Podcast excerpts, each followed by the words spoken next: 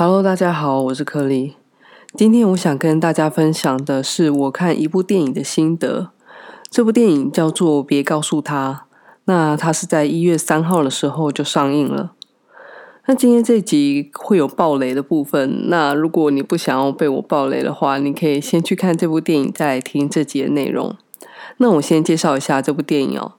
这部电影主要是在讲一个在中国长到六岁就跟父母去美国定居的女主角 Billy。某一天知道呃，在中国奶奶患了肺癌，所以他们家族就动员起来，全部都回到长春，以堂弟的婚礼为由来看奶奶最后一面。那因为怕奶奶知道自己得癌症之后会变得很害怕、很恐惧，所以全部的家人都向奶奶隐瞒病情。然后，嗯、但是这个女主角 Billy 呢，就认为说啊，那病人应该要有知情的权利啊，或者病人知道之后可以做不要有遗憾的事情这样的想法。所以，对于是否要告诉奶奶，她非常挣扎。但是，她向除了奶奶以外长辈问，或是其他人问为什么不说的时候，所有人都在阻止比利。而他就在这个矛盾当中，陪着其他的亲戚一起演这场戏，大概就是这部电影的梗概。嗯，我在想要怎么介绍这部电影的时候，陷入很长的沉思。当我们在看电影的时候，我们时常会将自己带入主角，去体验剧情带来的冲突波折，跟主角一起笑，一起哭。但是这部电影就跟我之前看过的华人家庭题材的片一样，虽然我知道谁是主角，但是我的感受就是一种共振的体验。在电影专业术语中，主角又可以被称为 hero 男主角，或者是女主角 heroine。hero 又有另外一层意思是英雄，heroine 则是女英雄的意思。但是在这种华人家庭题材的片，我觉得好像没有一个 hero，因为那种以孝道和习俗作为黏着剂的华人家庭，处理亲属关系的复杂程度，很难用一个 hero 去解决一个困境的方式来诉说，因为这不是你一个人的事，牵绊着的还有呃其他家人的处境，所以相互支援、相互帮忙。如果你只考虑到自己能不能过得好，在华人家庭里面是会被贴上负面标签的，但也有可能是我也是在东亚社会当中的台湾出生成长，所以在家庭层面，比如说习俗，呃，长辈对待晚辈的样子，然后家庭聚餐总是要选圆桌合菜的方式进行。电影所呈现的跟我经验的部分基本上雷同，所以我才可能会有这种共振感。那这部片，呃，是由美籍华裔的王子异来担任编剧并且导演。这个导演在中国的北京出生，然后在六岁的时候跟父母去美国，然后他也曾经就是在去美国之前有跟奶奶在长春生活过一段时间，所以他这个背景跟女主角 Billy 是一样的。那我猜他在编剧的时候，嗯、可能投射了自己在这个女主角的影子上面。那这个剧情的内容，比如说奶奶呃生病这件事情，好像不是他的，他等于说是呃将自己写成了女主角，然后从女主角的眼睛去看这个事情，大概是这样。那我觉得这部片呢是大量大量的言语交谈，而且每一个行动几乎都有家人在侧，线上有朋友，有朋友的场景大概只有两场，我没有记错的话。如果说嗯，说话的内容是一种思想上的实践方式。那在这部片当中，奶奶的家人以不说出真实病情作为实践。那这个不说是源自于呃华人家庭默认的潜规则。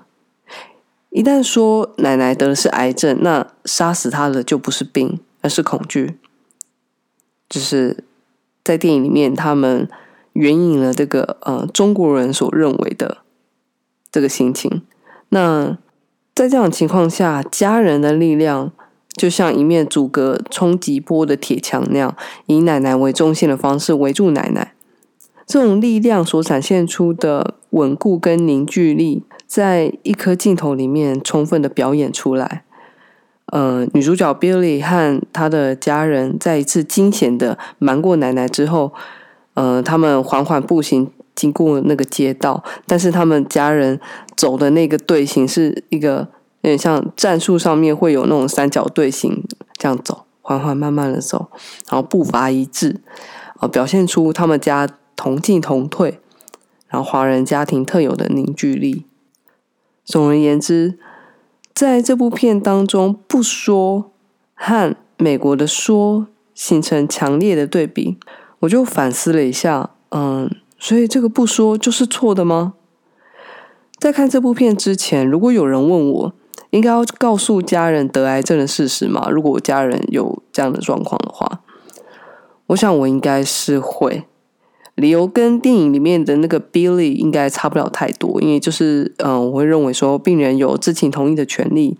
呃，像台湾已经有通过呃病人自主权利法，在病人意识清楚的情况下，可以针对自己的情况来决定，呃，病危的时候他要不要急救，而且家人也许有人生其他很想完成的事情啊，那作为家人，我能够做的就是陪他去完成那些事项，但是看了这部电影之后。不说可以作为一个选项吗？它是不是就可以成为一个 good lie 好的谎言？这部电影有一段对话让我印象非常深刻，就是那个女主角 Billy 的大伯，他是这么说的：“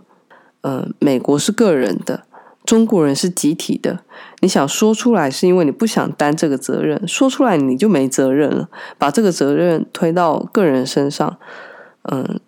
我们不告诉奶奶，是在分担思想上的压力。我觉得从这个角度想，好像也没有错。所以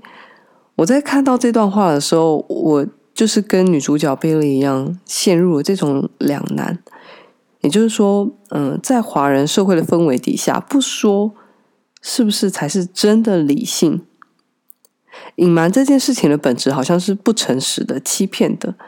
但是在日常生活中，我们就不说谎吗？嗯，所以说，在社会互动的情境中，是不是就没有一个叫做正确的选择？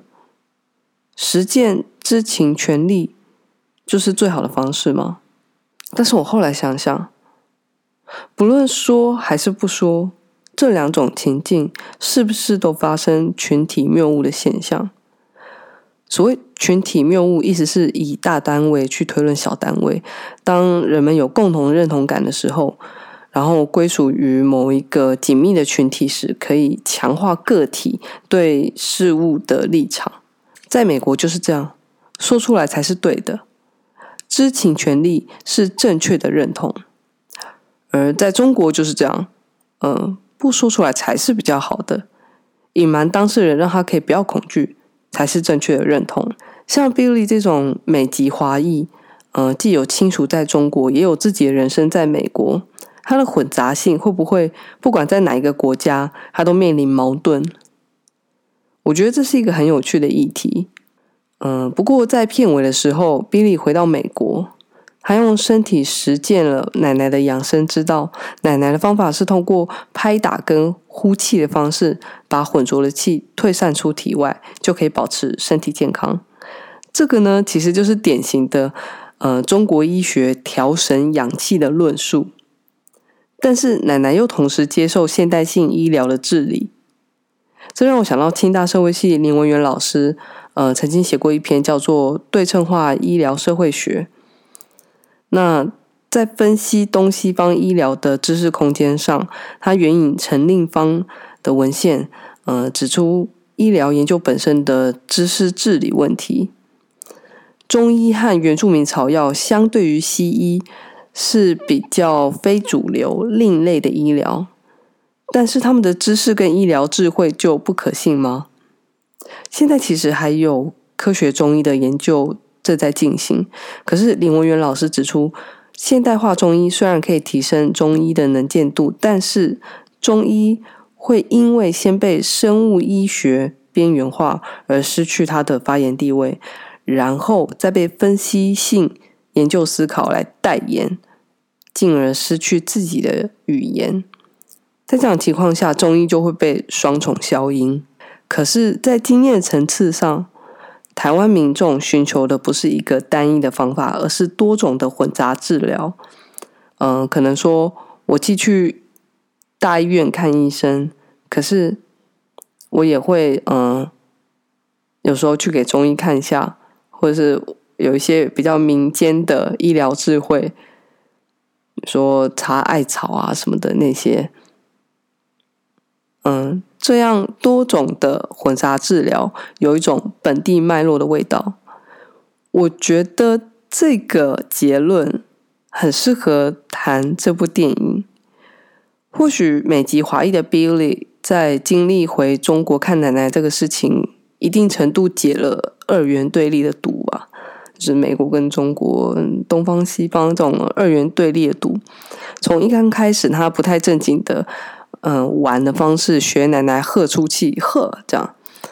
到片尾，他发出丹田的力量，在美国的街头大喝呵一声的出气，